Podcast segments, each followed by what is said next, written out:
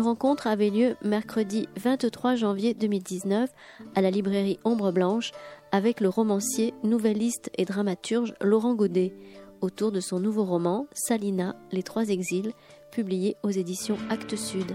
Bonne écoute.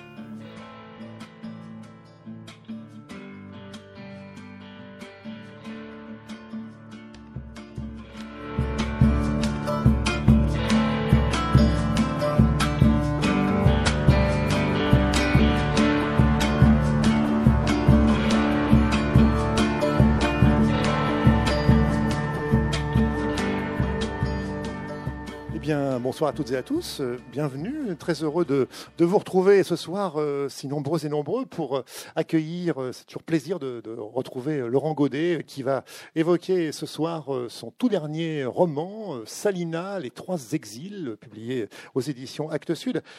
Quelques mots alors euh, sur vous, Laurent Godet. Je ne vais pas me lancer bien sûr dans une longue présentation biographique. Je crois qu'on vous connaît notamment pour euh, l'écrivain qui a reçu le, prix euh, Goncourt en 2004 pour Le Soleil d'Escorta. Mais il y avait eu précédemment un autre livre très important, je pense, pour, pour justement entrer, si je puis dire, dans celui-ci, qui est La mort du roi de Songor. C'était, il avait eu le prix Goncourt des lycéens, si je me souviens bien, cette mort du roi de Songor. Et là, vous vous ramenez aujourd'hui avec donc Salina qui alors, c'était d'abord, peut-être qu'il faut commencer par là, je vais pas, on va essayer d'y aller progressivement, mais c'était d'abord une pièce de théâtre, je crois, hein, qui s'intitulait également Salina en, 2003. Là, c'est un roman. On va suivre le destin de cette femme, une sorte de, vengeance d'une femme. L'histoire est racontée par son fils. Je vais volontairement ne pas en dire plus pour l'instant.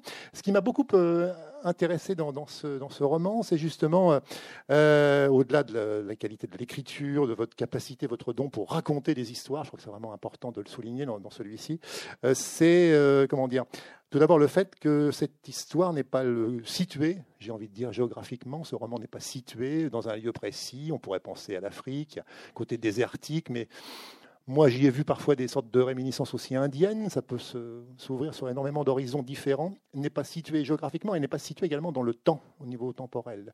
Euh, voilà, donc pièce de théâtre. Alors peut-être une première question d'abord une pièce de théâtre qui est devenue un roman, mais peut-être que le roman est très différent de la pièce de théâtre. Qu'est-ce qui vous a donné envie de, voilà, de reprendre le fil de la plume et d'en faire euh, un roman? Merci Laurent Godet d'être là ce soir en Ombre Blanche. Merci à vous. Euh, bonsoir à tous et merci d'être d'être si nombreux. Ça fait extrêmement plaisir.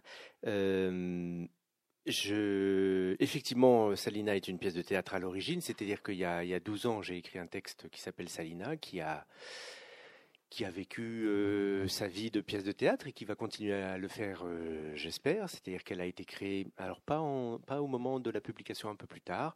Il y a eu à ce jour, je pense, en France deux ou trois mises en scène différentes. Elle a été jouée au Brésil il n'y a pas très longtemps. Enfin, c'est une pièce qui, qui vit sa vie et euh, c'est une grosse pièce parce que c'est un triptyque. avec donc beaucoup de, de, de personnages et qui, quand elle est jouée, est, du coup assez longue. Moi, j'en ai vu deux mises en scène différentes. À chaque fois, c'est au moins trois heures. Et il y a en gros euh, au moins une dizaine de personnes sur le plateau, si ce n'est plus. Après, on peut tricher un peu en doublant certains rôles, mais euh, oui, c'est minimum dix comédiens. Donc, c'est une pièce lourde, financièrement parlant, et, pour les producteurs. Donc, c'est aussi une des raisons qui explique que c'est pas la pièce la plus jouée, parce que c'est compliqué. Euh, c'est des économies un petit peu difficiles. Mais voilà. Et et il aurait très bien pu se faire que ça s'arrête là, parce que, parce que moi, quand j'ai écrit la pièce, je ne l'ai pas écrite en me disant euh, je m'arrête là parce que je sais que dans quelques temps j'écrirai un roman. J'ai écrit tout ce que j'avais à écrire sur Salina. Euh, simplement, pour répondre à votre question, il y a, y, a y, y a, un mystère pour moi aussi, c'est qu'à un moment donné, j'ai constaté que ce personnage me continuait à me trotter dans la tête, que, que j'y repensais, que j'avais envie de le, de l'envisager à nouveau, et le personnage de Salina proprement, à proprement parler, c'est-à-dire cette femme, et, d'une manière plus vaste, euh, l'histoire que je raconte dans Salina. Je me dis, tiens, je pourrais revenir sur cette histoire. Voilà. Et puis il y a eu un déclic un peu plus, un peu plus précis, euh, avec, avec cette envie qui, qui, devenait de plus en plus forte, de, un peu comme un pari, de me dire, ici, euh, j'essayais de raconter Salina, en sachant que je le fais pour un roman, euh, qu'est-ce que ça créerait comme, euh, comme, comme différence? Qu'est-ce que ça ouvrirait comme, euh, comme espace d'écriture qui, qui n'appartiennent pas au théâtre et qui n'étaient peut-être pas possibles au théâtre, mais qui vont le devenir parce qu'on est dans un roman? Est-ce que ce serait possible que les objets finissent par s'écarter l'un de l'autre et devenir de plus en plus différents? Et ça m'amusait bien pour deux raisons. La première, c'est que on, envisage souvent les choses dans l'autre sens, c'est-à-dire on entend souvent parler d'adaptation euh, d'un roman, soit pour le cinéma, soit pour le théâtre. C'est quelque chose que ça, on a, on, accepte et, dont on entend beaucoup parler. Le contraire est moins fréquent, c'est-à-dire de prendre un objet théâtral et de se dire on, en fait un, roman. Euh, moi, j'ai moins en tête d'exemples, euh, sauf un, qui est la deuxième raison pour laquelle ça s'est un peu cristallisé dans mon esprit, qui est le, travail d'Henri Beauchot, le romancier Henri Beauchot, que j'aime beaucoup, euh, qui est mort il y a quelques années. Euh, dans l'œuvre d'Henri euh, il y, a vraiment deux types de, romans. Il y a les romans contemporains, qui sont pas mes préférés, pour être parfaitement honnête. Et puis il y a toute une veine de plusieurs romans dans lesquels il prend en fait des personnages de la mythologie, en fait, Antigone, Oedipe, qui sont donc des personnages de théâtre aussi. Et puis il en fait un roman. Donc il y a y Oedipe sur la route de Beauchot et Antigone quand il, quand il fait ça, il, euh, bien que le personnage préexiste à Henri Beauchot, Antigone existe euh, avant Beauchot et existera après, et on sait tous à peu près euh, ce que fait Antigone. Mais dans le roman de Beauchot, ça devient du Beauchot, c'est-à-dire que tout d'un coup, il emmène le personnage dans des terres qui sont aussi les siennes, et ça crée des, ça crée des espaces vraiment très singuliers qui sont à lui. On n'a pas du tout l'impression que quelqu'un nous fait une énième version d'Antigone. Et ça, ça m'avait beaucoup intéressé. Je m'étais dit, tiens, ben, la manière dont Beauchot le fait montre qu'il y a là un espace peut-être à interroger. Alors moi, je l'ai fait peut-être, euh, enfin, je l'ai fait avec mon propre texte qui est un peu différent. Mais euh, voilà, tout ça euh, est une manière de répondre à la question du pourquoi. Mais au fond, je, ne sais pas. Je voudrais finir là-dessus. Au fond, c'est quand même vrai aussi. Là, je vous donne des raisons, mais mais j'ai écrit des tas d'autres pièces de théâtre qui ne me trottent plus dans la tête et, pour lesquelles je n'écrirai pas de roman. Donc ça me renvoie, finalement, je suis bien obligé aussi de, constater cette étrangeté qui est que c'est arrivé là, mais ça n'arrive quasiment jamais d'habitude. C'est-à-dire que les pièces restent les pièces. Et puis euh, là, je sais pas, il y avait quelque chose qui était qui était encore, je ne veux pas dire en suspens, parce que ça donnerait l'idée que la pièce n'était pas allée au bout. Moi, j'ai vraiment eu l'impression de terminer mon travail de pièce, et d'ailleurs, j'ai jamais pensé à, à écrire une nouvelle version de la pièce pour finir. C'était pas en suspens, c'est simplement que peut-être il y avait des, il y avait dans la pièce et dans cette histoire-là des, des endroits encore à explorer en fait pour moi vous avez cité Antigone, mais c'est vrai que moi, j'ai lu un peu ce, roman, un peu comme un récit qui serait un peu à la fois, qui tiendrait un peu du conte, du conte africain, de la, de la fable, de la tragédie grecque. Il y a quand même cette dimension de tragédie grecque assez présente à travers le personnage de Salina. Et justement, dans ces lieux que vous n'aviez pas encore explorés, moi, je pense, j'ai trouvé qu'il y avait notamment euh, cette notion de, transmission qui est quand même très importante, puisque sans déflorer bien sûr l'histoire, mais on peut quand même le dire, euh, l'histoire est racontée par le fils de Salina. Et là, c'est peut-être quelque chose qui. Je n'ai pas vu la pièce, hein, je ne connais pas la pièce, je ne peux pas vous en parler, mais qui n'était peut-être pas aussi présent dans, la pièce de théâtre. Non, ça, l'était beaucoup moins parce que le, théâtre permet moins ça. Enfin, tout est possible au théâtre, hein, mais, euh, mais, mais c'est quand même. C'est tellement plus fluide dans le roman, on, on est tellement plus plus libre vis-à-vis et de la temporalité et de l'espace d'ailleurs. C'est vraiment le roman se promène là-dedans avec une très grande liberté. On peut raconter en trois pages six générations si on a envie de le faire.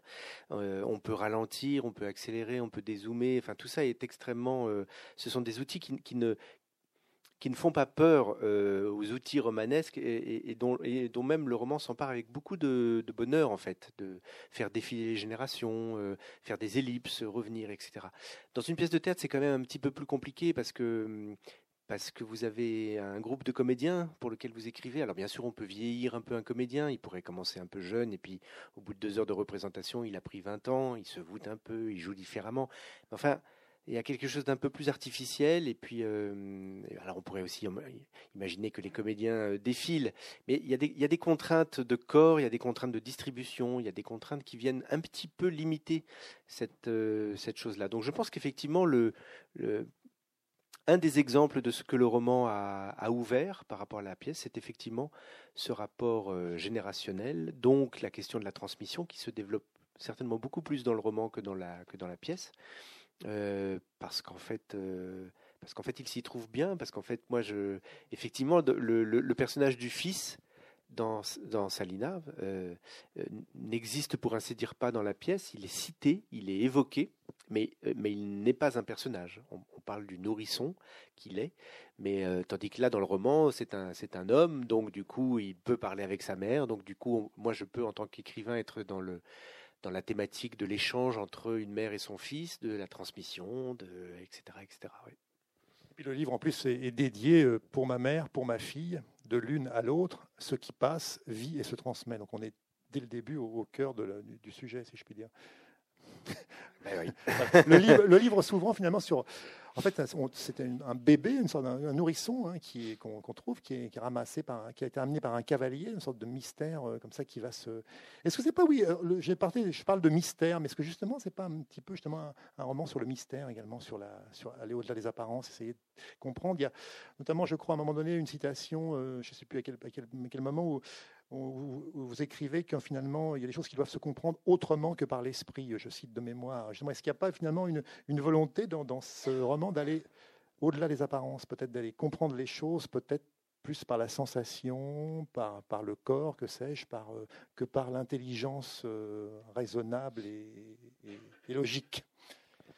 Oui, je oui, oui, je, je, suis assez pour ça. Enfin, bah, je ne fais pas euh, l'éloge de la, de la bêtise, j'aime beaucoup la, non, non, mais l'intelligence chez les autres, etc. Mais c'est vrai que je pense aussi que euh, nos, notre regard euh, occidental sur l'homme et sur le monde s'est beaucoup amputé de toute cette partie-là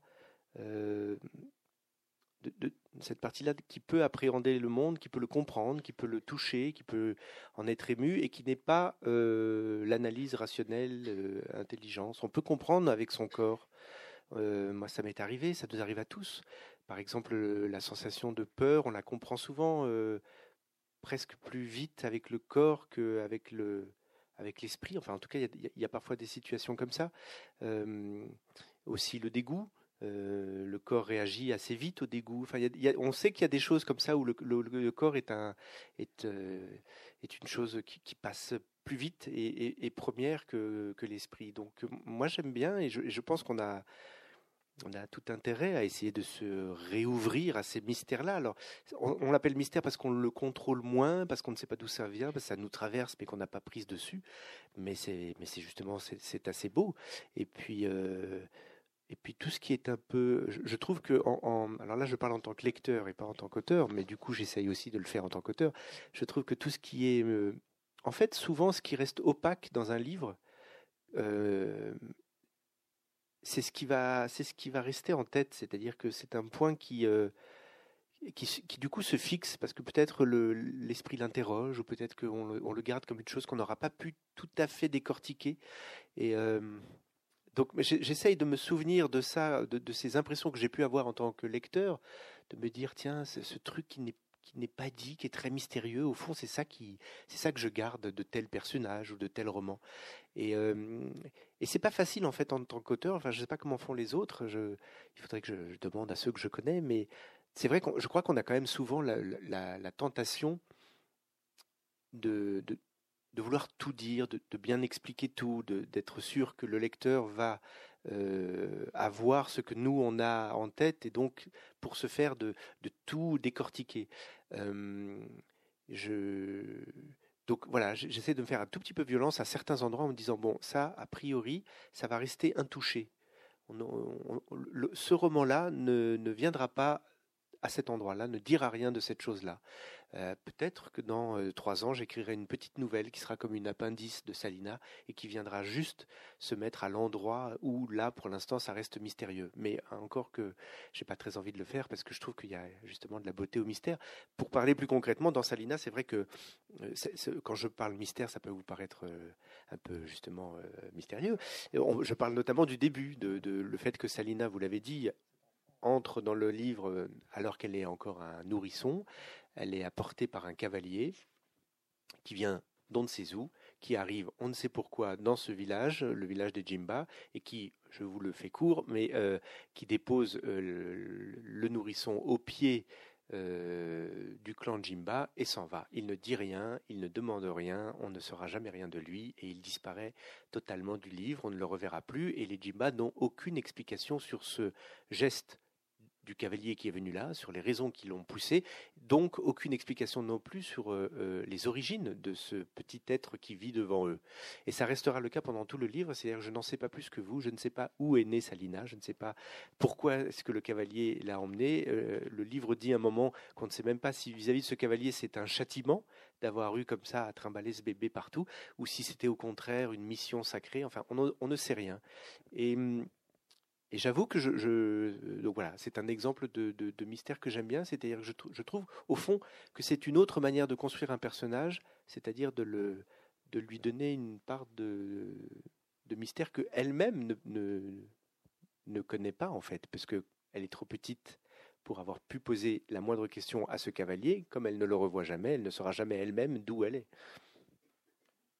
Oui, peut-être que elle, donc elle subit trois exils. Hein. Est-ce qu'elle vient peut-être elle-même de l'exil finalement, d'une origine enfin, Oui, en tout cas, nous, on, on, ne peut dire que ça. C'est qu'effectivement, c'est un personnage qui, depuis le début et pour toujours, est un personnage d'exil. Peut-on parler de, justement d'utopie, de, de, territoire de l'imaginaire pour, pour ce livre? Vous faites vraiment le, pari de l'imaginaire pour le coup, là, complètement. Fait, oui, bah ça, revient terme, à votre première question, à laquelle je n'ai pas répondu dans la deuxième moitié de la première question. Mais euh, Effectivement, le, euh, vous avez raison. Enfin, moi, je le ressens comme ça. Salina est très proche dans le, sur ce point-là, que je vais essayer de, développer un petit peu, de, la mort du roi de son corps. C'est-à-dire que dans les deux cas, ce sont des livres euh, qui, pour moi, euh, procèdent du très grand plaisir de, déployer un univers imaginaire dans lequel je ne suis borné par aucune limite, c'est-à-dire que tout tient dans cet univers-là. Il suffit de le décider. Il n'y a pas de, a pas de possible ou d'impossible. Euh, je pense que si j'avais mis un personnage avec trois têtes, euh, pour peu que ça soit toute le, travail ne consiste pas sur la vraisemblance et de dire un personnage avec trois têtes, ça va pas être possible. Euh, j'aurais très bien pu le faire dans Salina. Il suffit juste, le travail consiste à bien l'amener. Ça, je ne sais pas si on n'y parvient pas à chaque fois, mais ça aurait pu être grotesque. Mais avec du travail et, et, en étant un peu chanceux, euh, ça aurait pu tenir aussi. C'est-à-dire, si vraiment le livre arrive à amener ce personnage, il existe. Il n'y a aucune a aucune limite. C'est très très plaisant. Et, c'est vrai que les, romans ont, ce, point commun d'être un peu dans les mêmes, euh, les mêmes terres. Alors vous l'avez dit, euh, Tsongor était peut-être plus euh, Afrique subsaharienne et Salinas se promène entre euh, une sorte de, désert, voilà, et, puis aussi parfois un peu d'Inde ou de, on est, c'est pas dit et donc effectivement ni, ni la date ni l'époque la date ni le ni la géographie ne sont ne sont précis pour cause, parce qu'en fait, ce sont des terres euh, imaginaires. Oui. Oui, si je citais l'Inde, c'est parce que je trouve justement que euh, on peut dire quelques, quelques mots sans déflorer bien sûr l'histoire, mais donc euh, Malaka, le fils, va être tenu de raconter son histoire, et s'il sait bien raconter cette histoire, donc là il y a un enjeu bien sûr, euh, les, portes du cimetière s'ouvriront et donc euh, Salina pourra reposer en paix. Voilà. mais il y a quand même une conception dans cette, cette idée-là du cimetière, un petit peu de d'âme, enfin de, de, mort un peu errant. Enfin, les morts vont errer, vont pas être un peu comme on pourrait peut-être le trouver à Benares. Moi j'y ai vu ça, mais peut-être que je me trompe. Enfin c'est pas. C'est tout à fait ça. Effectivement, après une longue marche euh, où il porte sa mère, euh, qui est morte, je ne dévoile rien parce qu'elle meurt assez, assez vite, hein, mais euh, je suis pas en train de vous. voilà vous divulgachez, comme disent les Québécois, la page, euh, la page 213. Pas du tout. Le, roman euh, euh, Salina est, une vieille dame dès le début du livre et on comprend qu'elle elle va mourir, elle meurt assez tôt. Et tout l'enjeu du livre, c'est effectivement ce fils qui, qui hérite à la fois du corps de sa mère, pour lequel il faut qu'il trouve un endroit où l'enterrer, où la déposer, un endroit qui, qui soit qui ait un peu de sens, qui soit, je sais pas, qui soit beau, qui soit juste, et puis aussi de cette histoire dont il hérite. C'est-à-dire que lui, il sait un peu qui a été sa, mère, et effectivement, il va devoir euh, raconter tout ça devant le cimetière, avec cette idée que le cimetière s'ouvre ou ne s'ouvre pas selon ce qui, selon si ce qu'il a entendu lui plaît ou pas en fait. Euh, donc euh, et, du coup, quand Malaka raconte, alors on plonge dans l'histoire de, Salina, qui est d'ailleurs le tronçon vraiment le plus commun entre le roman et la pièce. Euh, mais juste petite précision, effectivement, quand Malaka arrive dans cette ville et, au tout début et qu'il entend, enfin, plus, et qu'il entend parler du, cimetière, il constate aussi que euh, les habitants de cette ville n'enterrent pas leurs propres morts dans le cimetière. Les habitants de cette ville, c'est pour ça que vous parlez de Bénarès, euh, laissent leurs morts dans les canaux de la ville, flotter dans le fleuve, dans les, dans, un peu effectivement dans ces images qu'on a en tête de, des cérémonies en Inde. et l'île est vraiment réservée aux corps qui viennent de loin, qui sont apportés à la ville. Euh, et j'aimais bien cette idée au fond que que c'est que c'est pas le cimetière utilisé par les habitants, que c'est un cimetière réservé à au lointain en fait, aux histoires qu'on amène de loin. Et c'est le cas aussi pour ce cimetière qui s'ouvre pour justement les, les, corps qui viennent de loin également. c'est ça. C'est exactement le. Vous accepteriez que je lise juste peut-être un passage, Charles Angodet Il s'éloigne de la terre, Malaka se laisse bercer il a eu peur au début. Malaka, c'est donc le fils hein, de, Salina qui est chargé donc de raconter son histoire. Il s'éloigne de la terre. Malaka se laisse bercer. Il a eu peur au début, mais maintenant, les reflets qui scintillent sur la surface de l'eau le fascinent et l'absorbent tout entier. Il finit par demander si le cimetière est bien l'île qu'il aperçoit, et Darzagar lui répond que non. Il y a cinq îles alignées dans la baie comme un collier de perles. L'île cimetière est la dernière. Le chemin sera long. Je pourrais enterrer ma mère là-bas demande alors Malaka. C'est le cimetière qui décidera, répond le passeur.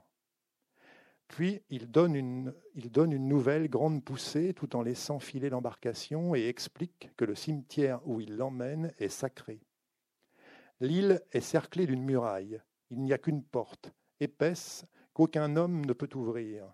Il faut embarquer les morts et pendant tout le temps que dure la traversée, raconter ce que fut la vie du défunt le cimetière entend le récit et au terme du voyage décide si la porte doit s'ouvrir ou pas.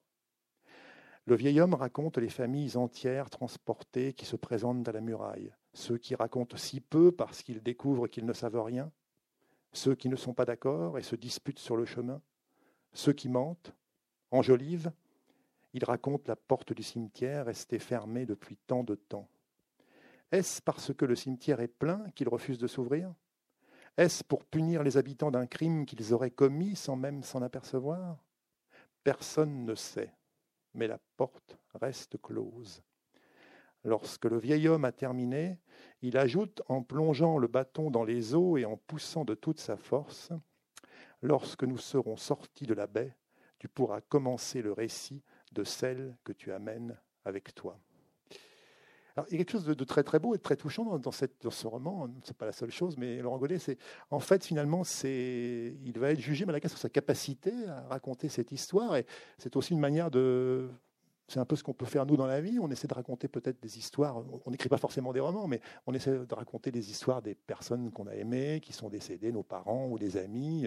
Et finalement, c'est la force de la littérature, c'est aussi ça, c'est de pouvoir euh, mettre en mots et de pouvoir finalement euh, faire sauver l'oubli euh, des personnes qui, qui sont décédées. Enfin, j'ai vu ça comme ça. Moi, oui, tout à fait, tout à fait. C'est le, c'est le point commun entre Malaka et moi. C'est et puis après avec vous aussi. Mais euh, comme moi, c'est mon métier de raconter des histoires. C'est vrai qu'il est, il est le, pour ce temps-là de sa vie, il est dans cette problématique-là. C'est-à-dire qu'il a eu, il se rend compte qu'il va devoir raconter. Et raconter, ça veut dire d'abord euh, euh, se souvenir de, des faits. Bah, euh, alors il se trouve que sa mère lui a souvent raconté sa, propre vie à elle, hein, euh, donc ça il n'y a pas trop de problème, mais il va falloir qu'il agence son histoire, il va falloir qu'il choisisse, il va falloir qu'il passe par des moments du récit qui sont assez inconfortables à raconter et que probablement il, préférerait taire, mais qu'il faut dire parce qu'ils sont importants dans l'histoire de la vie de, Salina. Et puis surtout, il le fait en attendant de voir l'effet que produit son récit. C'est-à-dire, euh, puisqu'il y a un enjeu, cette porte va-t-elle s'ouvrir ou pas? C'est une image pour moi de, de, Enfin, c'est la manière que j'ai trouvé là, dans ce roman-là, de, de, cristalliser cette, cette question de l'adresse. C'est pas juste un récit qui le, qu'il se raconte à lui-même euh, dans une barque en regardant le ciel étoilé. Il, en attend un, effet réel. Il faut, que ça produise quelque chose. Euh, alors il n'a pas à convaincre, mais euh, c'est parce que c'est pas sur le. mais le cimetière, on ne sait pas quels sont ses critères. Et on pressent plutôt que c'est, avec le passage que vous avez lu, que c'est sur le mode plutôt de la, de l'authenticité vis-à-vis de ce qu'a été la personne. Ce qui n'est pas tout à fait mon problème à moi quand j'écris, par exemple. Je n'ai pas je ne suis pas jugé sur l'authenticité, encore que c'est une notion intéressante en, littérature, mais en tout cas voilà, une certaine loyauté avec, avec son sujet, et comme son sujet c'est la vie de quelqu'un, ça veut dire qu'il faut qu'il la raconte pleinement, totalement, et sans probablement sans embellir particulièrement cette femme, même si c'est sa mère. C'est vrai que ce, texte, ce roman est quand même traversé par, des thèmes qui, quand on le lit, évidemment, trouve en nous une résonance liée à l'actualité, notamment, euh, on a parlé de l'exil, notamment de l'accueil ou du non-accueil. Alors, c'est vrai que le début, notamment du livre où ce bébé, là, porté par un cavalier, arrive dans ce village, la première réaction des habitants, c'est finalement, bon, c'est une réaction peut-être un peu légitime, c'est que c'est une espèce d'événement qui vient de l'extérieur, mais ils sont assez impassibles. Enfin, ils ne bougent pas. Il y a juste, si je me souviens bien, une femme qui va avoir un geste d'amour envers ce bébé.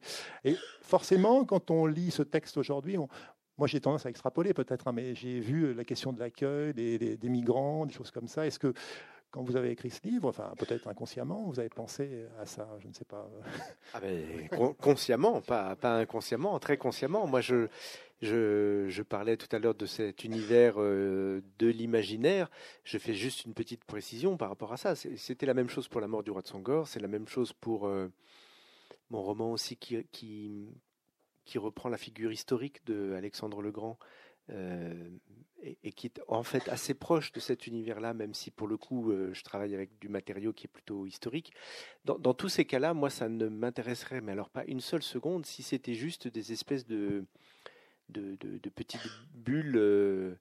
Euh, décrochées complètement du monde dans lequel on vit et, juste d'arabesque antique et imaginaire. Et à un moment donné où il faut que ça me il faut que ça me touche, moi, ces choses-là. Et, je suis un homme qui vit aujourd'hui, qui aime, euh, qui est absolument passionné, même si c'est, je peux pas dire que j'aime le monde dans lequel je vis, parce qu'il est, il est parfois formidable et puis il est quand même aussi assez tourmenté en ce moment et, à plein d'endroits il, fait peur, il, fait naître la colère, mais, euh, mais moi j'ai envie que les, livres nous parlent de cela aussi, c'est ça que je cherche quand je suis lecteur et, encore une fois, si, si, en écrivant Salina il n'y avait aucun euh, point de connexion possible avec... Euh, avec des choses qui nous traversent tous en ce moment, ça ne m'intéresserait pas du tout. Alors, c'est un équilibre à trouver. Je, ne sais pas si, je l'ai trouvé, mais, je sais que j'ai travaillé avec cette chose en tête qui est assez compliquée parce que il y, a deux écueils qui ne me qui ne me plaisent pas. Le premier écueil serait que Salina soit effectivement juste euh, un joli objet littéraire euh, décroché de tout dans une tour d'ivoire ça non, ça ne m'intéresse pas. Et puis l'autre écueil, ce serait de dire que en fait le lecteur à chaque fois va lire en disant ah oui alors en fait il y a une grille de lecture qu'il faut comprendre. Il nous parle de ça, mais en fait il nous parle des migrants. J'aime que le lecteur puisse faire ces choses-là, tout simplement parce que moi je l'ai fait à certains endroits et à d'autres non, mais après à chacun, il faut que ça résonne. Ma manière à moi de le faire, c'est vrai dans Salina, c'est vrai dans tous les autres romans, c'est que comment dire ça au fond ce qui m'intéresse c'est ce que nous sommes euh, nous l'homme. C'est comment ça comment ça bouge en nous comment est-ce qu'on est animé par un certain nombre de choses euh, qui, nous sont en fait assez communes. C'est-à-dire que effectivement si on prend l'habillage de Salina il est très très loin de la vie de chacun d'entre nous. Euh, mais par contre si on prend les thématiques qui la traversent, les enjeux de sa vie, là, je pense que ça la rapproche beaucoup. C'est-à-dire euh, la violence qui lui est faite le jour précisément où euh, elle a ses règles pour la première fois et qu'elle sent que ce jour assez mystérieux pour elle, parce que personne ne lui a expliqué ce qui lui arrivait, est aussi le jour où tout d'un coup le monde masculin la regarde avec, prédation, ça c'est quelque chose, je ne dis pas que toutes les femmes qui sont dans la salle le partagent, j'espère que non, mais, mais mais c'est des tas de choses qu'on peut lire dans les journaux, euh, souvent, à plein d'endroits, malheureusement. Donc, euh, c'est cet endroit-là qui m'intéresse, c'est d'aller chercher dans l'expérience euh, humaine des sensations, des émotions, des choses communes. Et au fond, au bout d'un certain temps, que Salina marche dans un désert ou qu'elle soit dans les rues de notre ville, peu, importe, ce qui m'intéresse, c'est ce qu'elle traverse, ce qu'elle éprouve, le chemin qu'elle fait dans dans sa propre colère, parce qu'on l'a pas encore dit, mais, mais, c'est un personnage dur aussi. Hein. Euh, et, ça, je crois que ça, ça rapproche. En tout cas, moi, ça me la rapproche. Pour, et pour l'écrire, j'ai besoin qu'elle soit quand même toute proche de moi. Oui, cette question, vous l'avez abordée, Laurent Godet, de la violence faite aux femmes, qui prend, prend, vraiment pour le coup. Il y a des passages où vraiment la femme, dans, le livre, est considérée comme euh, quasiment en quantité négligeable. La femme n'est rien. Donc, violence faite aux femmes, soumission. Et ça, ça prend vraiment une résonance euh, très actuelle aussi par rapport à, ce sujet. Alors, il faut, oui, mais juste, je relève euh, très actuel, c'est. Enfin, ça a toujours été. Le...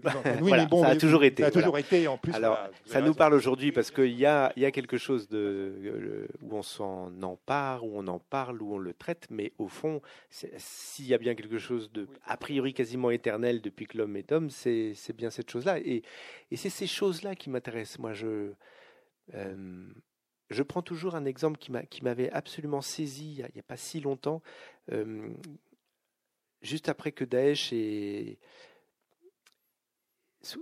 apparu comme ça sur nos écrans de télévision, mais surtout dans la région euh, du nord de l'Irak. Vous savez, quand euh, les armées de Daesh ont commencé à prendre les différentes villes du nord de l'Irak, d'abord Mossoul et puis ensuite euh, et, jusqu'à Palmyre à la fin.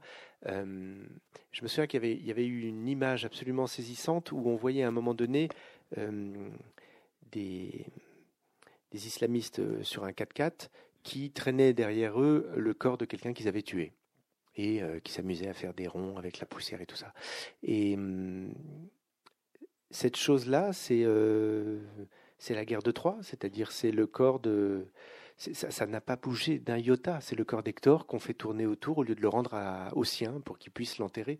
C'est-à-dire que euh, c'est là où on, on, se rend compte qu'on est... À certains endroits, on n'a pas bougé. Ça ne veut pas dire qu'on est on n'est pas léolithique. Je n'y mets pas de valeur de jugement. Ça veut dire que je pense très sincèrement qu'il y a des choses dans l'homme qui ne bougeront jamais.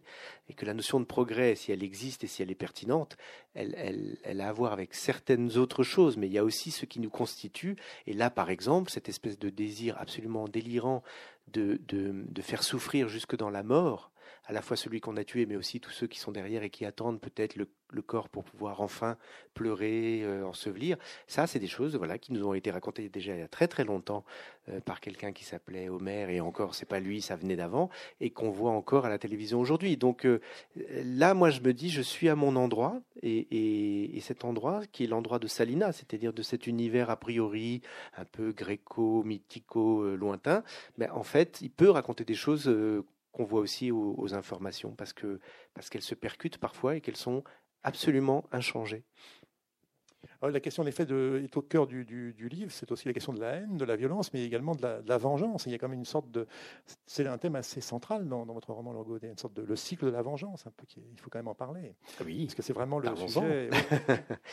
J'aime beaucoup la vengeance. Oui, je... De mythes, de tragédies Non, mais je me rends compte que c'est un, thème. En fait, c'est peut-être pas le plus, mais ça, il est quand même, il revient souvent. Il est souvent là et, et je pense que ça va continuer parce que j'ai pas certainement pas fini de l'explorer. Euh, oui, ça, ça, permet de parler de plein de choses. Ça permet de parler de la euh, de la violence. Euh, dont on est capable soi-même, dont on découvre parfois avec stupeur qu'on en serait capable, parce que la vengeance c'est ça, c'est-à-dire que euh, la vengeance c'est un c'est un mécanisme qui pousse à, une violence dont on n'aurait pas été capable ou dont on aurait pensé qu'elle est absolument euh, euh, pas pour nous si on n'avait pas été mis dans les conditions qui font que tout d'un coup ça s'enclenche. Euh, donc mm, oui, j'aime bien ça parce que c'est une. Enfin, j'aime bien. Entendez-moi, en tant qu'auteur, j'aime bien parce que c'est vrai que ça, ça, peut toucher n'importe quel personnage. Il suffit de trouver les leviers qui, chez ce personnage, permettraient d'arriver là. Et je pense que c'est quelque chose qui est en, écho avec chacun d'entre nous. C'est que pour chacun d'entre nous, il y a probablement quelques leviers qui, qui, qui feraient si on est appuyé dessus, ça se déclencherait. Enfin, en tout cas, moi, je sais que pour moi, euh, oui, il y en a. Euh, je les, je les cache, euh, mais je pense que après, on, peut plus ou moins se maîtriser, plus ou moins être éruptif et colérique et foncer dedans.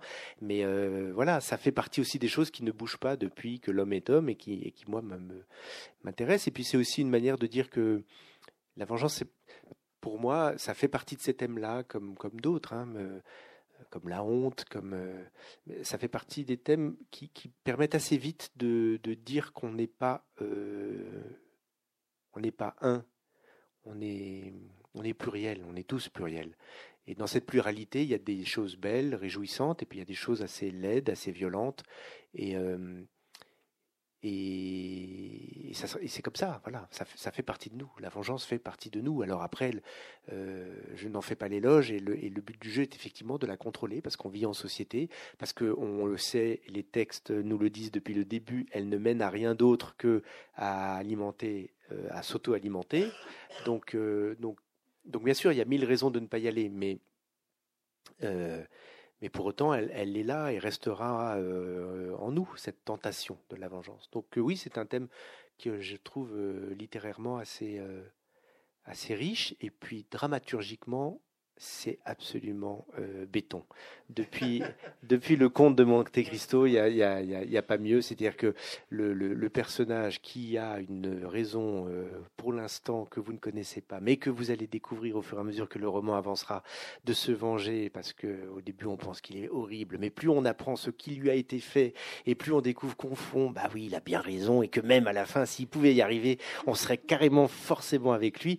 Je veux dire, c'est quand même un ressort auquel, euh, enfin, moi je marche. Voilà. Donc. Euh, Alors Salina, c'est une femme euh, blessée, on va bien sûr, bien sûr, qui, subit euh, l'humiliation, l'enfermement. enfin, je veux pas bien sûr, j'ai laissé le lecteur découvrir hein, le livre, le roman, mais qui, alors, il faut quand même parler de, la notion de rédemption qui est importante dans ce livre aussi. Je trouve qu'il ne faudrait pas dire simplement que c'est un livre sur la vengeance, c'est aussi un livre sur l'amour, sur la. Il y a une lumière possible, il y a une ouverture possible. J'en dis pas plus parce que c'est vrai qu'il faut laisser le lecteur découvrir ce texte, mais il y a quand même une rédemption, une possibilité d'ouverture.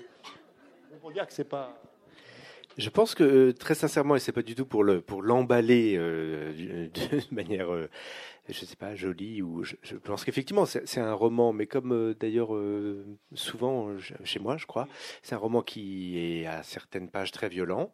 la trajectoire de Salina passe par des endroits de grande violence parce que quand elle va dans la vengeance, elle y va à fond.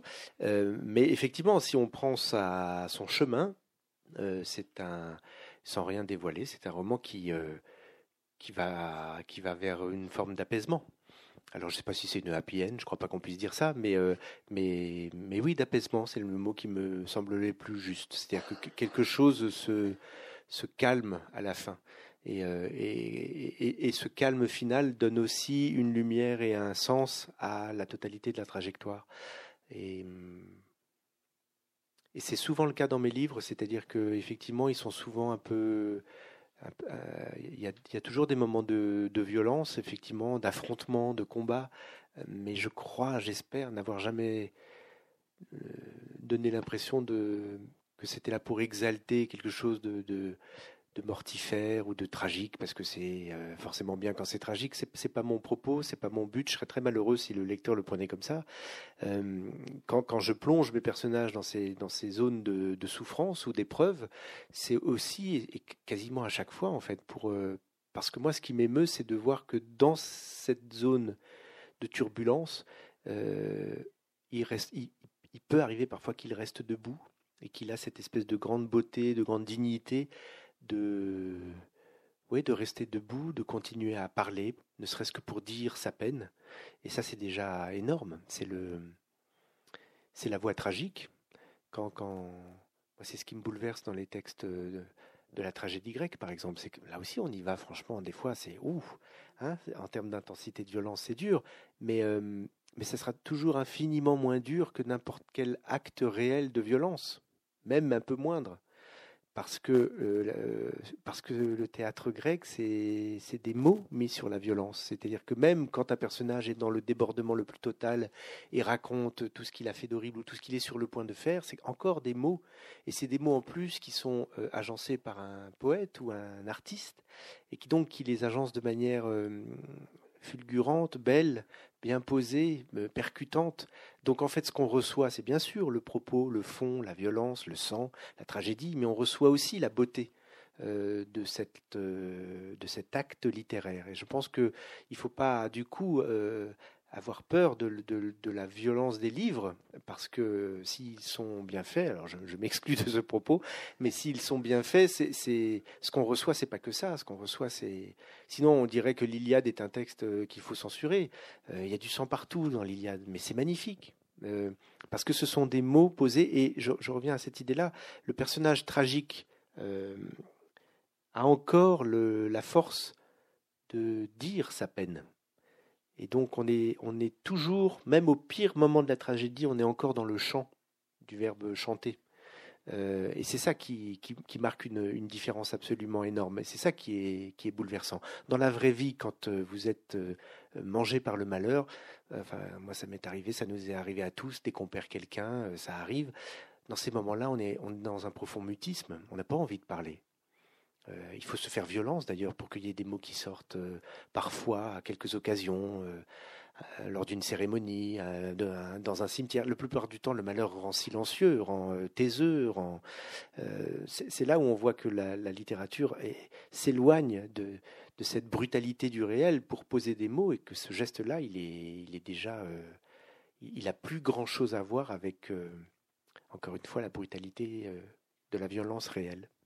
Vous parliez, vous évoquiez le terme chant. Est-ce que justement, est-ce qu'on peut parler de chant pour les chapitres de votre livre? Il y a une dizaine, une dizaine de chapitres. Il y a une sorte de prologue et puis ensuite on rentre dans le vif du sujet avec des titres hein, pour, pour chaque, chaque passage. Peut-on parler de chant? Parce que vous parlez de tragédie antique et c'est vrai qu'on peut tout à fait euh, concevoir que ce roman est en effet une sorte de tragédie antique. Euh, peut-on parler de chant ou de tableau peut-être? Je ne sais pas comment. Moi, chant me plaît bien. J'aime bien hein? chant. Oui, j'aime bien chant parce que parce que c'est un mot qui marche euh, à la fois pour. Il y a certaines de mes pièces, notamment quand, enfin essentiellement quand il s'agit de monologues, euh, où j'avais pas envie de mettre acte, parce que c'est le même personnage qui parle et il déroule son récit. Il n'y a, pas, a pas vraiment d'acte. Euh, donc, donc c'est scandé un peu comme des chants. Et du coup, ça, ça fait le lien entre mon travail romanesque et mon travail théâtral, et ça me plaît bien. Et puis le chant, c'est la voix. Et je pense que tout mon, tout mon travail d'écriture, paradoxalement, est tourné vers la voix, en fait. Donc, euh, chant me plaît plus que tableau. Vous parlez de voix, justement, vous, vous lisez vos propres texextes à voix haute un peu pour les écouter toujours, toujours, continuellement oui. pour, les tester. Enfin, pas toujours, une fois qu'ils sont finis, j'arrête. Oui, oui, oui, mais, au fur et à mesure, je veux dire, à, la fin d'un chapitre. Je n'ai jamais. Euh, je, vous jure, hein, je ne me suis jamais assis dans un de mes fauteuils en disant tiens, ce soir je lis à voix haute Le Soleil d'Escorta. Là vraiment, c'est que ce sera la fin. Il, faut, il faudra m'arrêter. Mais, euh, mais tant qu'il n'est pas publié, j'ai le droit de le faire et je le fais.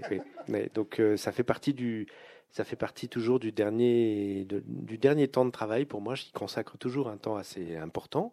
Euh, c'est-à-dire que quand tout est fini, quand, quand l'histoire ne bougera plus, que je le sais, qu'il n'y a pas de grosses modifications, même un paragraphe qui reste promené ailleurs. Quand tout ça est vraiment posé, il y a un temps que j'essaye de prendre, de juste le, lire à voix haute une fois, deux fois, étalé sur plusieurs jours pour faire des pauses et tout ça, euh, juste pour entendre le texte et essayer de, corriger ce qui, euh, constituerait encore des, scories à l'oreille, en fait. J'aime bien. Et alors, parfois, ça m'est même arrivé, ça c'est merveilleux. D'avoir la chance de pouvoir entendre le texte lu par quelqu'un d'autre avant publication. Ça m'est jamais arrivé sur les romans, c'est un peu plus, un peu plus compliqué, mais j'ai publié deux recueils de nouvelles et, euh, j'ai eu la chance, avant de les publier, dans les deux cas, euh, d'avoir pu entendre toutes les nouvelles euh, au moins une fois lues par un comédien ou une comédienne dans un théâtre ou dans une librairie. Et ça, c'était formidable parce que du coup, ça me permet de faire des corrections jusqu'au dernier moment, avec comme boussole effectivement l'oreille et la fluidité de, de l'oralité en fait. On évoquait le cycle de la vengeance, qui en effet, euh, voilà, avec je parlais de l'idée de rédemption, de possibilité d'aller vers la lumière. Donc ça ne peut fonctionner que s'il y a l'intervention d'une tierce, d'un tiers, on va dire. Alors dans la tragédie grecque, c'était souvent les dieux, qui intervenait. Et là, euh, bon, sans en dire plus, c'est une personne il y a une, qui va incarner cette possibilité justement d'ouverture euh, assez inattendue. En tant que lecteur, on est vraiment euh, un ah, peu là, estomaqué. là, je ne peux rien dire. Vous pouvez rien dire, mais, justement, il y, a, cette idée d'ouverture de, et de lumière incarnée par une personne, une tierce personne qui, qui heureusement, si elle n'était pas là, on irait au, chaos le plus total. Oui, en fait, il y, a des passerelles entre les livres. Moi, je crois beaucoup à ça. Il y a des, il y a des tas de. J'y crois parce que je le constate. Il y a des tas de, de, non pas de points communs, mais de, oui, de passerelles entre mes, différents romans. C'est-à-dire qu'il y a des choses qui parfois sont dans un, euh, comment dire ça? Je, fais un petit détour, mais je vais répondre à votre question. Euh, il y, y, avait par exemple, je me souviens, dans, Le Soleil d'Escorta, il y avait une scène où on voyait euh, un d'Escorta, il me semble, ça fait loin, mais il me semble que c'est celui qui s'appelait Donato, qui à un moment donné aidait des, des clandestins albanais à traverser la mer Adriatique. Et, et, ça constituait, je crois, un paragraphe ou peut-être un chapitre, la description de, de, Donato dans sa barque avec des, avec notamment une femme euh, qui trouvait très belle euh, la nuit, comme ça, en essayant de passer et, de l'amener jusqu'à la côte italienne. Cette petite scène, en fait, elle, elle, elle, était dans l'Escorta, et puis d'une certaine manière, elle ouvre sur le livre d'après, qui est Eldorado, qui ne raconte que ça. Je crois beaucoup à ces petites choses, c'est-à-dire que j'approche parfois un thème euh, et puis c'est parce qu'il a été euh, approché que je me dis tiens ben en fait euh, alors des fois je me le dis pas aussi explicitement mais en fait je me rends compte que dans le roman d'après c'était c'était ce thème-là mais alors ouvert plus grand donc a, là il y a y a pour moi il y a des lignes de continuité entre entre écouter nos défaites qui est mon roman d'avant Salina et, et Salina et notamment sur cette question là de la de la défaite de la victoire euh, parce qu'en fait, c'est un point commun entre le thème de la vengeance et le thème de la, de, la victoire. C'est un peu la même question. C'est-à-dire que la vengeance euh, pose aussi cette question-là. Est-ce qu'on peut gagner quand on se venge? Est-ce qu'on peut réussir, à, se venger? Ce serait atteindre la victoire. Ok, euh, soit. Alors on en revient à Monte Cristo, c'est-à-dire que finalement l'accomplissement de la vengeance est victoire.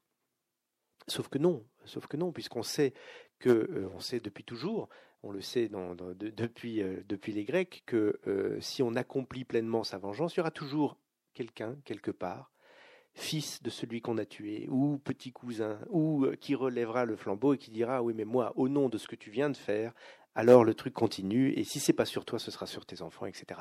je vous renvoie à au berger corse, euh, etc. Euh, donc, donc la question de la victoire et de la défaite, elle, en fait, elle se dissout à travers le, prisme de la vengeance. Et, les questions que je posais dans Écouter nos défaites sont des questions qui se posent aussi là. C'est-à-dire que comment est-ce qu'on mesure, comment est-ce que, comment est-ce que Salina, en fait, comment est-ce que Salina pouvait gagner? Je me suis posé la question à un moment donné, et, alors je veux pas trop, mais si vous lisez le livre et si vous posez cette question-là, en fait, à un moment donné, je pense que vous arriverez à la même euh, réponse que moi, c'est qu'en fait, euh, elle, ne peut pas gagner. Dès le début, elle ne peut plus gagner. Euh, le malheur qui lui a été fait est scandaleux, il est parfaitement révoltant, il est horrible, mais c'est fait. Et donc à partir de là, elle ne peut plus gagner. C'est-à-dire qu'elle, elle est, elle, est, elle est mise en marche par un désir de se venger, c'est-à-dire d'effacer ce malheur et de revenir à un temps où il n'aurait pas encore été fait sur, sa, sur son destin, en disant bah, je vais quand même essayer d'avoir ce que je voulais à l'époque. Mais en fait, ça, c'est pas possible. La vie a avancé, les choses ont bougé. Enfin, je raconte pas le livre, mais j'extrapole à, des situations qui, sont communes à, ce genre de choses. La vie avance de toute manière. Donc, ce qu'elle espère devient de plus en plus lointain, de plus en plus improbable, et en fait totalement impossible. Donc, il n'y a pas de victoire. Euh, alors, est-ce que la vengeance aurait pu se satisfaire quand même de s'accomplir, même sans une victoire pleine? Je ne sais pas. Ces questions-là me semblent euh, effectivement nous emmener dans des sables mouvants où on voit qu'en fait, euh, ce qu'on essaye d'attraper, ne satisfera jamais euh, l'élan qui nous porte à essayer de l'attraper. En fait, euh, donc je m'éloigne un peu, mais j'en, viens à votre question. Euh, si c'est pas la victoire qui peut clore et résoudre la chaîne interminable de, la vengeance et des vengeances, alors c'est quoi? Bah Effectivement, c'est l'apparition d'un tiers qui a l'autorité ou le, oui, l'autorité reconnue par les deux belligérants de dire maintenant stop on arrête. Personne ne sera parfaitement euh, euh, réparé, euh, mais on ne peut qu'arrêter là, sinon ça continue. Alors, selon les époques, selon les civilisations, ce tiers, pour qu'il ait de l'autorité, il, revêt des visages différents, effectivement, soit de Dieu, soit de, soit de palais de justice, soit de, tas de choses possibles. La chose dont il a besoin, c'est d'être reconnu par les, par les, deux parties, voilà, d'être reconnu dans son autorité, c'est-à-dire de pouvoir dire stop et, d'être écouté. Euh, ça, c'est le schéma, j'allais dire, un peu classique. C'est le schéma de l'Oresti. moi, j'avais envie, effectivement, alors ça va paraître prétentieux, mais j'avais envie de faire une variante sur ce schéma et de dire que c'est pas forcément euh, c'est pas forcément l'autorité d'un tiers qui pourrait venir euh, acter la fin du conflit, ça pourrait être un des deux et celui qui a gagné qui décide de gagner de, manière un peu moins bête euh, en, mettant, je ne veux pas trop en dire, mais en mettant dans sa victoire les germes de l'apaisement plutôt que plutôt que d'en jouir de manière un peu arrogante en disant j'ai gagné donc je rafle la mise. Mais ça c'est un vœu pieux. Je sais bien que dans la vie quand on a gagné on rafle la mise. C'est le plaisir de la victoire. Donc euh. L'idée justement de, faire raconter l'histoire de Salina par son fils, c'est une idée qui est arrivée très vite au début de l'écriture du roman ou elle, elle s'est faite, à la cheminée en vous euh, très progressivement euh, le, assez vite en fait, assez vite. Ouais, ouais, cette idée, cette idée que parce que, encore une fois, l'histoire de Salina telle qu'elle est racontée dans le roman est, vraiment l'histoire aussi de Salina telle qu'elle est racontée dans la pièce. Donc euh, les, terres un peu nouvelles dont je vous parlais au tout début en disant que le roman m'a permis d'en explorer certaines, c'est plus du côté de Malacca, c'est plus du côté de, de cette marche. La marche, par exemple, n'existe pas dans la pièce parce que c'est difficile de faire marcher des personnages euh, dans une pièce de théâtre. Enfin, ils peuvent marcher, mais enfin, on va pas passer une heure avec deux personnages qui marchent, euh, surtout s'ils marchent en silence, ça va. Euh, dans le roman, ça pose pas de problème, ça dépend de ce qu'on raconte. On peut plonger dans ce qu'ils pensent, on peut, on peut décrire les corps qui se retrouvent, c'est ce que j'essaie de faire. La marche est très importante dans le livre, ce moment où ils sont côte à côte et juste ils se, ils se retrouvent en fait. Alors moi, en tant que lecteur, je me suis dit en fermant le livre, maintenant j'ai une envie, c'est qu'on me raconte, ah, vous me direz si l'histoire du fils, j'ai envie que le fils maintenant, euh, bah, voilà, parce que je trouve que pour le coup, euh, voilà, euh, il y a la filiation, il y a la transmission, et maintenant, bah, voilà, ça serait bien peut-être qu'il nous raconte sa vie par l'intermédiaire peut-être d'un autre, autre, personnage, j'en sais rien. En tout cas, on a envie de savoir un peu ce qui, ce qui va devenir. Ça peut-être vous donner l'idée d'en écrire un prochain, je ne sais pas. Mais...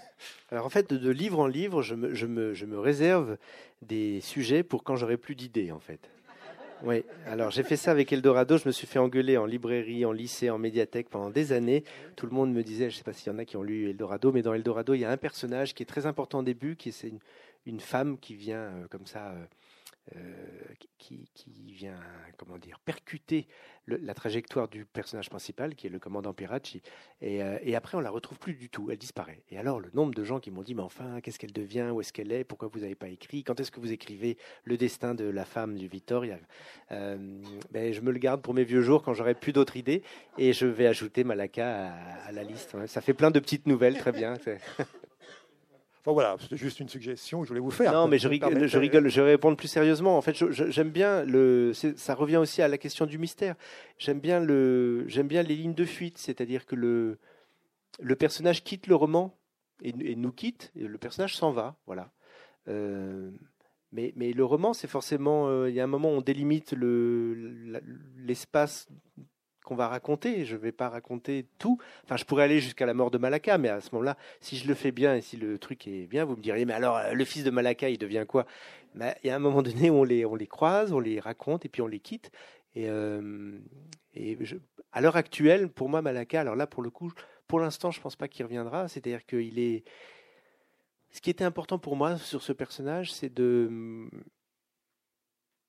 C'est de, de laisser en tendre par rapport à l'histoire qui est racontée avant, par rapport à toute cette violence, par rapport à tout ce dont il est le fruit aussi, hein, euh, que, que d'avoir fait tout ce qu'il fait dans le livre euh, l'amène à un point où euh, il est quand même un peu débarrassé de tout ça, au sens sauvé de, de tout ça. C'est-à-dire que je ne sais pas ce que sera sa vie après, mais je sais qu'elle ne sera pas parasitée enfin peu parasité, beaucoup moins qu'au début en tout cas, par tout, euh, tout ce qui précédait, tout ce qui était euh, de l'époque de sa mère ou même d'avant. Mmh. C'est-à-dire que euh, après il sera heureux, pas heureux, malheureux, il lui arrivera des tas de choses, des épreuves, etc. Sûrement, mais en tout cas il est ouais, il est, il est plus euh, sous le poids de, de ce sur quoi d'ailleurs il n'avait aucune prise du passé. Et ça, ça me ramène aussi à ce genre de thème que j'aime bien parce que je pense que je les raconte là avec Malaka, mais je pense que c'est le,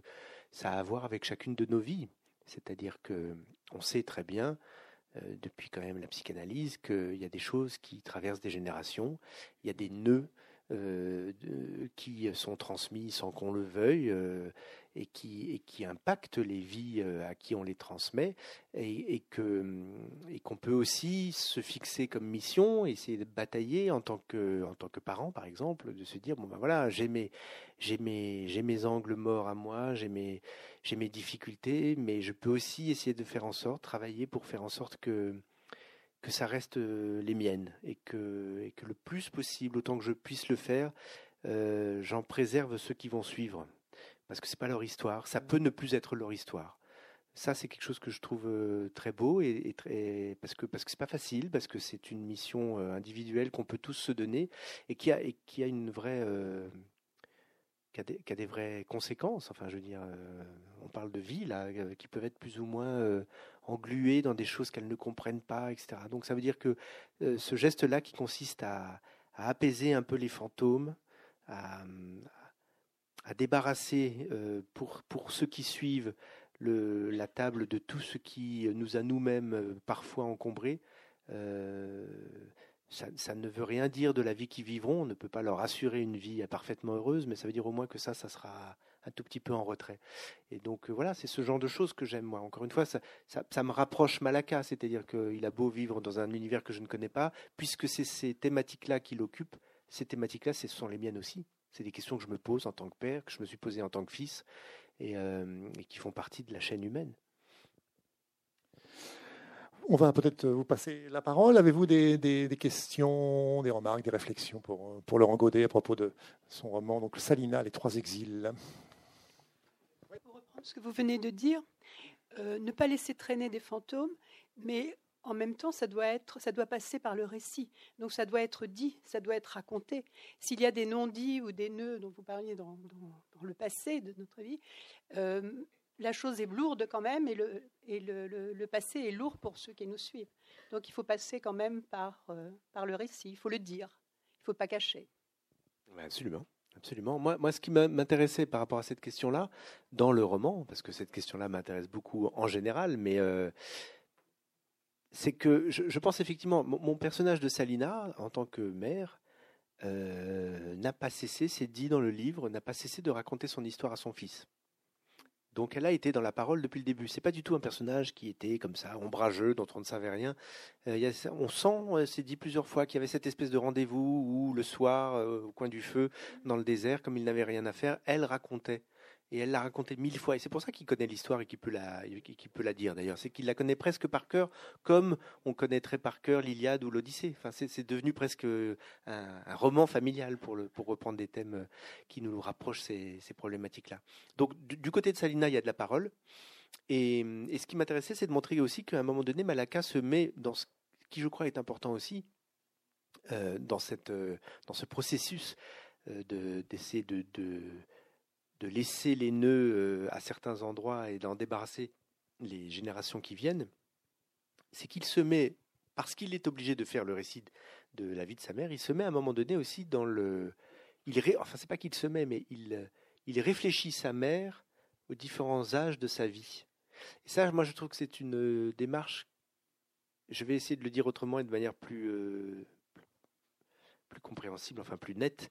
Euh, je pense que c'est une des choses qui marque la différence entre l'enfance et l'adolescence, et puis le passage à l'âge adulte, parfois, c'est que cette bascule-là, c'est aussi le moment où on commence à, pouvoir penser nos propres parents euh, en, les, réfléchissant comme des jeunes, un, un, jeune homme pour le père ou une jeune femme. Quelle, jeune femme a été euh, euh, ma mère ou, euh, ou à 40 ans, qui est l'âge que j'avais encore il y a quelques années, euh, quel genre d'homme était mon père? Enfin, cette espèce de manière de les remettre aussi, non plus à l'endroit euh, totémique des parents, père et mère, mais euh, de leur parcours de vie où ils n'étaient pas père et mère, ils étaient un homme et une femme. Et en fait, c'est ce que fait Malaka, c'est-à-dire qu'il raconte sa mère euh, enfant, il raconte sa mère jeune fille. C'est bien ce qui est gênant dans le récit, c'est qu'il raconte aussi sa mère euh, amoureuse, sa mère euh, violée, donc le rapport au corps, etc. Là, je vais trop en dire, mais mais mais donc cette, cette, manière de se mettre à hauteur à hauteur de, à, hauteur d'âge et, plus de, uniquement dans cette espèce de rapport où, qui est toujours un peu faussé. Euh, donc ça, je pense que si chacun fait ce, ce mouvement-là, euh, du côté des parents de parler et du côté des enfants d'essayer de comprendre mieux en, les pensant comme des, comme des hommes et des femmes et plus comme des, comme des parents, ça, rapproche sûrement d'une forme. Alors, j'aime pas beaucoup le mot vérité, mais enfin d'une forme de, Mais la parole, ceci dit, la parole, c'est marrant parce que la parole à froid comme ça, euh, quand on, en discute autour d'une table avec des amis ou comme là, euh, je pense que tout le monde est absolument d'accord et vote pour dire mais oui, il faut parler, bien sûr, il faut parler. Évidemment, la parole, bien sûr, il n'y a que ça qui marche. Après, chacun d'entre nous, on retourne dans nos vies et la parole, voilà, c'est vraiment le c'est le point de cécité pour chacun d'entre nous. C'est que même parfois, avec grande surprise, dire, ah bon, je t'ai jamais dit ça? Mais tu sais, c'est pas parce que je voulais te le cacher, c'est juste parce que j'y avais jamais pensé. Bah oui, mais le résultat est le même. C'est que ça n'a pas été dit. Enfin, donc c'est vrai que c'est un poids passionnant parce qu'il est à la fois, euh, il paraît très simple et il est, euh, il nous emmène dans des endroits de, de grande complexité. Bonsoir. Je voulais poser la question du personnage du passeur. Il vous a pas plu Si, il, en fallait un. il m'a plu. Et là, non, mais l'interrogation que j'ai, c'est, si je me souviens bien, c'est qu'à la fin, il ne revient pas. Et, donc, euh, voilà, c'était la question que je voulais vous poser. Qu'est-ce qu'il y avait derrière le fait que le passeur, qui est venu finalement, sans parler de la parole, mais finalement, la parole, elle est déposée. Enfin, l'histoire, elle est déposée et le cimetière se ferme. Donc, je ne sais pas s'il y a vraiment une, une parole qui va être transmise sur les générations d'après ou si, au contraire, l'histoire de Salina est déposée et puis après on passe à autre chose. Mais c'est le fait que le passeur finalement ne revienne pas, ne fasse qu'un voyage. Qu'est-ce que ça voulait dire pour vous? Alors c'est je j'essaie de mesurer ce que je ne peux pas dire parce que j'entends qu'il y a des gens qui râlent. Euh, c'est compliqué. C'est un peu périphérique, donc je pense que ça ne. Oui, mais en même temps, euh, non. Ce que, ce que je, je, vais essayer de vous répondre. Euh, j'en reviens au grand plaisir que constitue le fait d'écrire un, un roman qui se passe dans un univers imaginaire. Et euh, le passeur qui s'appelle Darzagar est, un très bon exemple de ça. C'est-à-dire que ce qui est, ce qui est assez euh, rigolo, vraiment, c'est qu'une fois qu'on a posé quelque chose dans cet univers-là, donc dans le cas présent, moi, la première chose que j'ai posée, c'était de dire tiens, bah, l'île, elle va être sur un, euh, le cimetière, il va être sur une île. Je trouvais ça rigolo. Voilà, c'est bien une île, c'est marrant.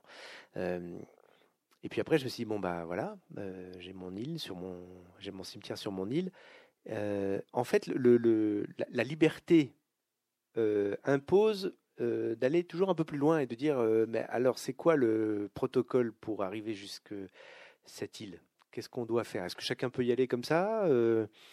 Combien de temps on met pour y aller, qu'est-ce qu'on fait pendant le, trajet, etc. Euh, etc. Est-ce qu'il y a des gens qui y vont toutes les cinq minutes? Auquel cas, c'est très différent. Il faudrait raconter qu'il y a un va-et-vient permanent entre des gens qui vont, ou est-ce que c'est une fois de temps en temps et, qui connaît le chemin? Enfin, autant de questions que du coup je me pose et que je trouve assez rigolo de me poser.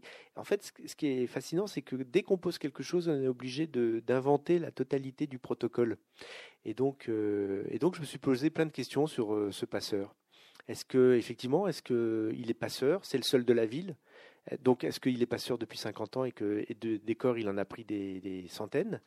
Et, quand ça marche pas, il les ramène. Et alors, il en fait quoi quand ça marche pas? Il les jette dans l'eau? Enfin, vous voyez, ça pose plein de questions. Au bout d'un moment, je, sentais que plus j'allais aller vers euh, une fonction inscrite dans une euh, dans une régularité et plus le personnage allait un petit peu s'assécher. C'est-à-dire que si c'était le 25e euh, corps qui passait, je trouvais que tout d'un coup il perdait quelque chose. Et, de là est né au fur et à mesure du travail, parce qu'au début je ne savais pas trop euh, qui était Darzagar et, et quelles étaient les choses qui allaient lui arriver. Mais, c'est vrai que ça a convergé vers l'idée qu'il fallait que pour lui aussi ce soit euh, unique. Et pour lui aussi, il y ait une attente assez tendue du résultat. Donc là, c'est là où je ne peux plus rien dire, mais c'est pour ça que leurs destins sont liés. C'est vraiment ma volonté à moi de me dire, il faut pas que ce soit euh, de la routine, il faut qu'il y ait une sorte de, tension, ce sera aussi plus mystérieux. Et, et ça fait un deuxième sujet de nouvelles pour quand j'aurai plus d'idées, c'est que devient-il après? Vous avez parlé de chant. Moi, je dois dire qu'à beaucoup d'endroits dans le texte, j'ai été emportée par la musique des mots, même euh, au-delà de ce qu'ils signifiaient, leur rythme. Et je voudrais savoir si ça fait partie des recherches que vous faites, parce que moi, ça m'a beaucoup touchée. Mais tant mieux, oui, oui. C'est. Euh, je, me suis peut-être mal exprimé, mais dans, cette dernière euh, euh, partie du travail mm, que je décrivais tout à l'heure, qui consiste à lire à voix haute mon propre texte,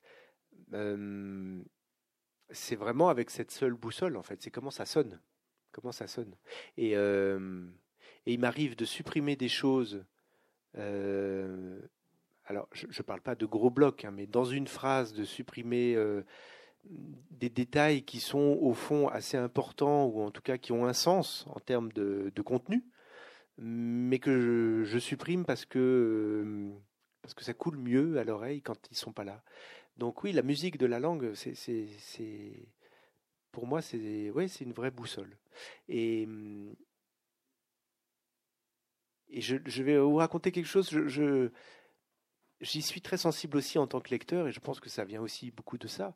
Et je me souviens d'une période où, plus jeune, il y a une vingtaine d'années, euh, je faisais un exercice que je devrais refaire de temps en temps d'ailleurs, parce que je crois que c'est, il est, très intéressant. Je, m'étais astreint euh, à recopier à la main sur, sur des, pages, des feuilles blanches certains passages de romans d'auteurs que j'aimais beaucoup et des auteurs français. Pour, pour, pouvoir me dire que les mots étaient vraiment ceux qu'ils avaient choisis et que ce rapport justement à la musique de la langue était le leur. Et je me souviens notamment, euh, parce que c'est peut-être le plus, le plus frappant, d'avoir recopié euh, certaines pages de Marguerite Duras. Euh, mais c'est ça qui saute aux yeux tout de suite quand on essaye de le faire comme ça. Et, et, c'est très, très marrant parce qu'on se rend compte que, que ça se joue à, ce qui peut paraître des petites choses, mais où est-ce qu'elle met la virgule? Euh, Est-ce qu'il y a un point? Est-ce qu'il n'y a pas de point? Euh, les éléments de répétition dans des phrases euh, qui sont peut-être distancés de deux trois lignes, mais qui viennent créer le sentiment de quelque chose quand même qui monte, etc. Et, en recopiant, c'est-à-dire vraiment, c'est comme de marcher juste derrière quelqu'un au même rythme que cette période, que cette personne, ce qui n'est pas forcément son propre rythme. On dirait, moi, si je marchais, j'accélérerais un peu plus parce que mais j'ai des, des jambes plus longues.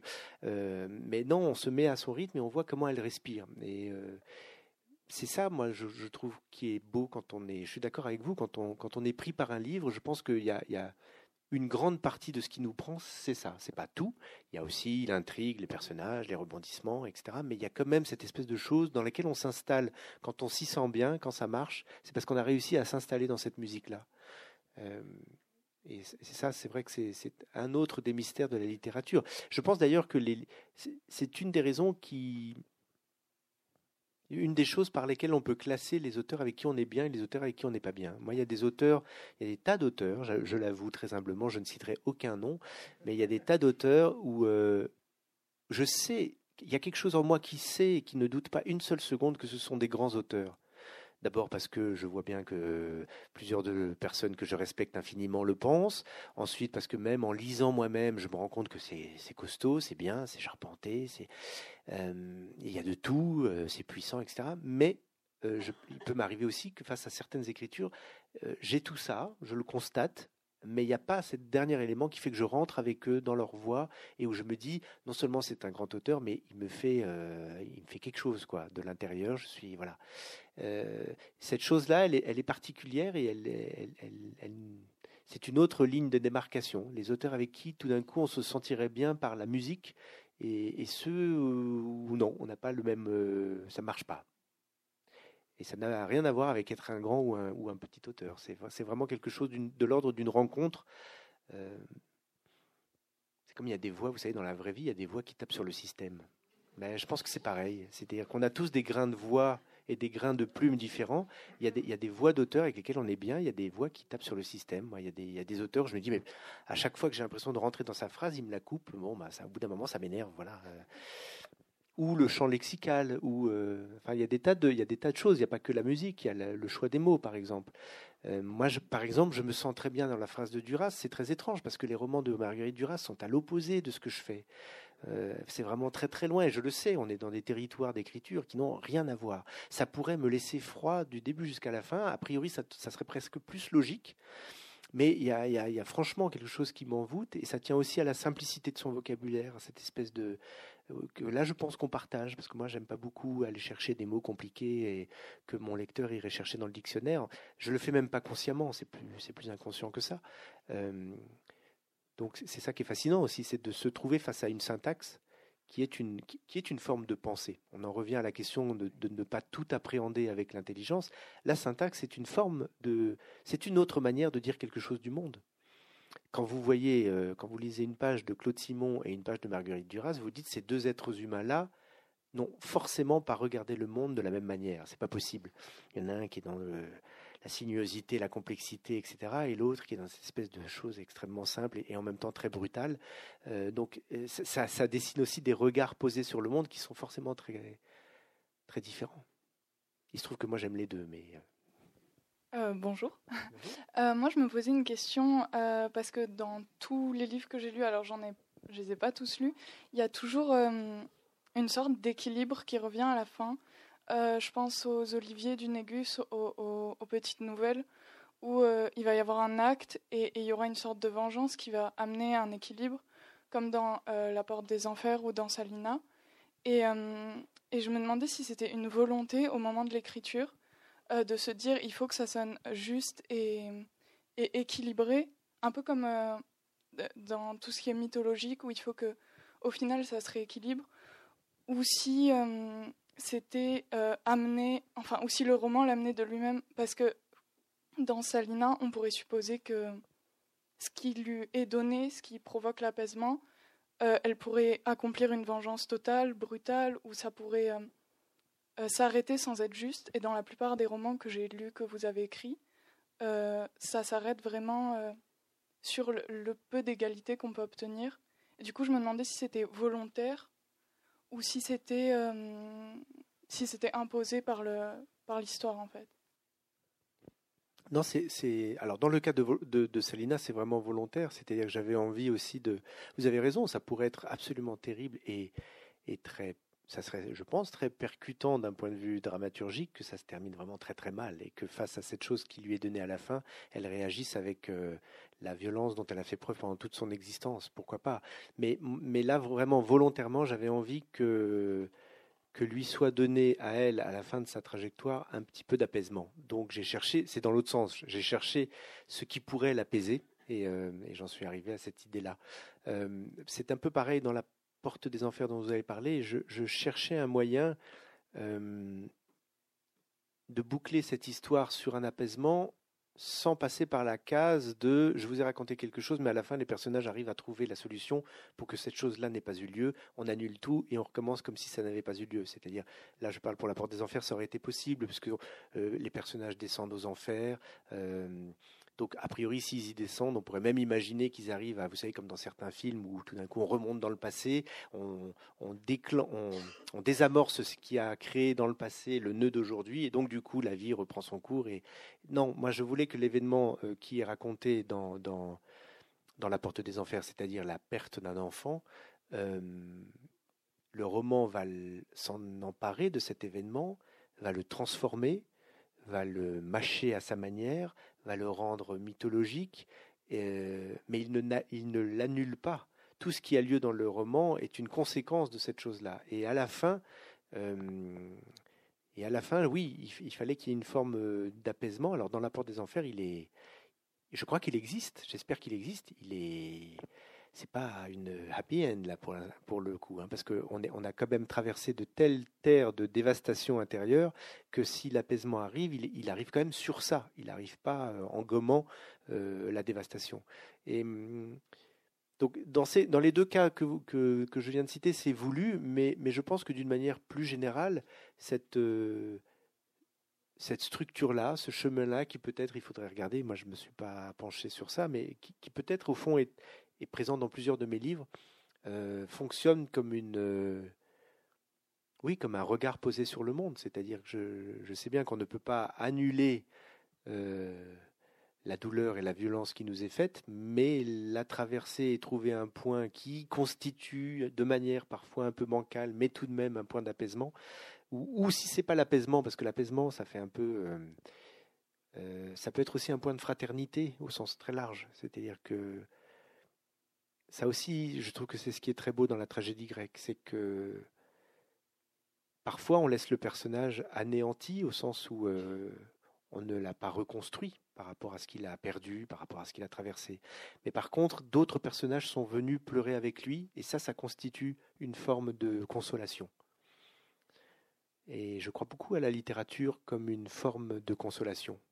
Et je dis ça sans, c'est pas prêchi prêcha, euh, parce que ce mot-là peut, peut, aller vers ça, euh, mais, mais, très intime, c'est-à-dire que on lit des choses euh, les, romans ont cette, puissance-là, quand c'est des grands auteurs, moi quand je lis des grands auteurs, c'est aussi avec cette espèce de, plaisir de me dire que des gens ont vécu avant nous, ont traversé ce que nous traversons, et en ont dit quelque chose. Et ce qu'ils ont à en dire et ce qu'ils nous en disent dans les romans, il euh, n'y a pas de raison de le considérer différemment que ce que pourrait vous dire un ami pour, euh, parce qu'il vous appelle le soir, parce qu'il sait que vous n'êtes pas bien. C'est de la même nature. C'est aussi pour vous apaiser ou pour nous apaiser.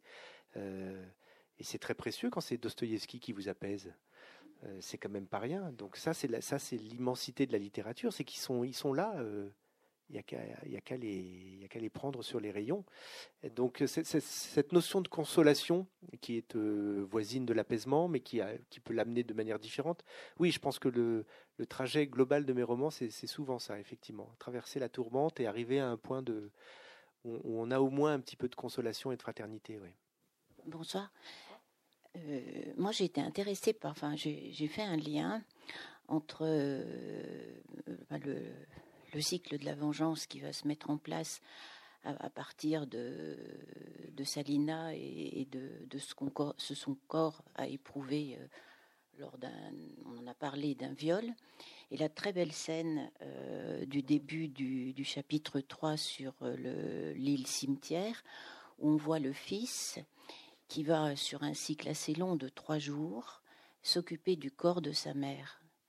Et moi, j'ai enfin, trouvé, pas, il y a eu une résonance entre ce corps qui avait été violé, qui avait été torturé, qui avait été et qui va être le début du cycle de la vengeance, et du, moment, du temps long, où, même encore sa mère lui parle. Je ne sais pas si je vous cite exactement, mais son corps mort lui parlait encore, enfin, etc. Il se nourrit encore de sa mère à ce moment-là. Alors, euh, comment, avez-vous mis ça en place? Est-ce que c'est moi qui... Euh, parce que je trouve que ce passage est très très fort. Je ne sais même pas comment vous... Enfin, euh, vous en tant que fils, en tant que papa, comment on peut écrire ce moment de la vie quand même d'un homme auquel on arrive un jour ou l'autre d'une manière ou d'une autre et comment vous avez pu l'écrire? Bon, j'avoue que moi, ça c'est un, un, passage que j'ai trouvé très prégnant. Mais voilà, et je me dis que finalement, c'est une manière de boucler ce cycle de la vengeance. Bon, il est bouclé autrement, hein, euh, mais qui fait partie de cet ensemble parce que ce corps qui a été violenté, ben, ce corps va être aimé et, ça amène un apaisement. Oui, alors euh, pour être très honnête, je ne les ai pas euh, pensés en miroir, ces deux scènes-là. C'est-à-dire je ne me suis pas dit au moment où j'écrivais la scène du viol qu'il y aurait une contre-scène euh, qui viendrait faire écho à celle-là. mais par contre, c'est vrai qu'il était très important qu'il y, ait des scènes dans le livre où, ce soit le, corps qui soit un enjeu. Je l'ai dit tout à l'heure. Salina découvre avec stupeur que qu'elle est regardée à un moment donné, non plus comme une petite fille mais comme une femme, et elle, elle le fait le premier jour. Euh, cette chose-là a lieu le premier jour de ses règles. Le regard du monde, si on extrapole, change sur elle, euh, puisqu'elle devient un objet de conquête et de, prédation, comme j'ai dit. Euh, donc c'est bien son corps j'allais dire, à son corps défendant à elle, puisqu'elle, dans sa tête, elle n'a pas encore changé, elle est encore gamine, qui tout d'un coup dit autre chose aux autres. et donc, oui, pour, le, pour, la, pour la scène de la, de la toilette aux morts, d'une certaine manière. C'est pas tout à fait les mêmes questions, mais c'est aussi une scène où, finalement, comme il n'y a plus le reste, comme il n'y a plus, sa mère, il n'y a plus que le corps de sa mère, bah, c'est le corps qui est premier. Et, et là, c'était plus pour explorer une, forme de mystère. J'en reviens au mystère. De mystère, c'est que euh, j'en ai dit deux mots avec la question d'Hector qu'on traîne dans la poussière. Euh, pourquoi est-ce que la dépouille est précieuse? On pourrait considérer que ça n'a plus aucune importance et qu'elle soit traînée dans la poussière ou pas, au fond, puisque la personne est morte. Alors ça dépend de ce en quoi, chacun croit, etc.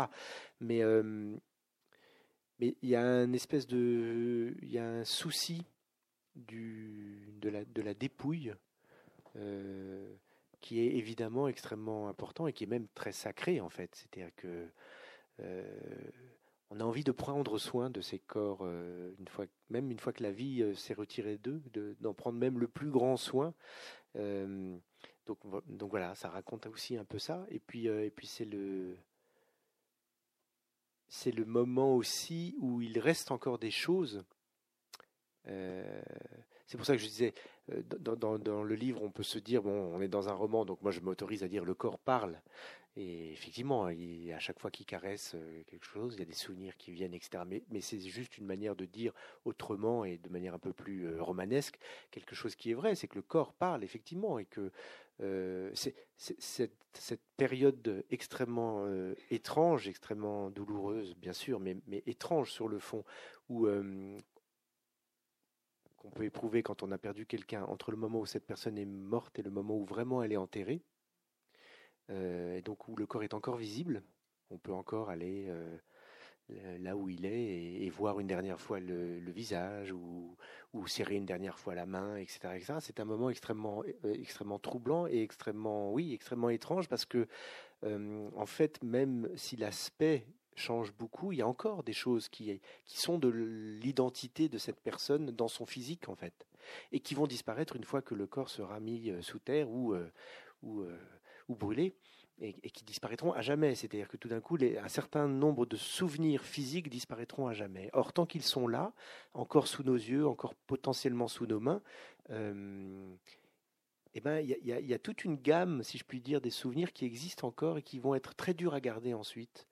Euh, parce qu'on sait, hein, euh, il y a des tas de choses dont on se souviendra toute sa vie, mais il y a des tas de choses qui disparaissent aussi. Or, or le, la, dépouille les conserve encore pendant un certain temps. Donc c'était, c'est une manière de, de, dire ça et d'explorer cette drôle de, de, ce drôle de moment-là.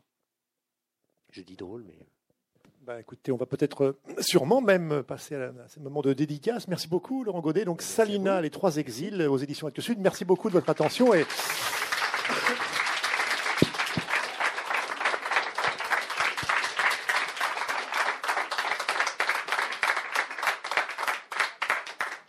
Godet est là pour dédicacer son roman. Merci et bonne, bonne suite de soirée.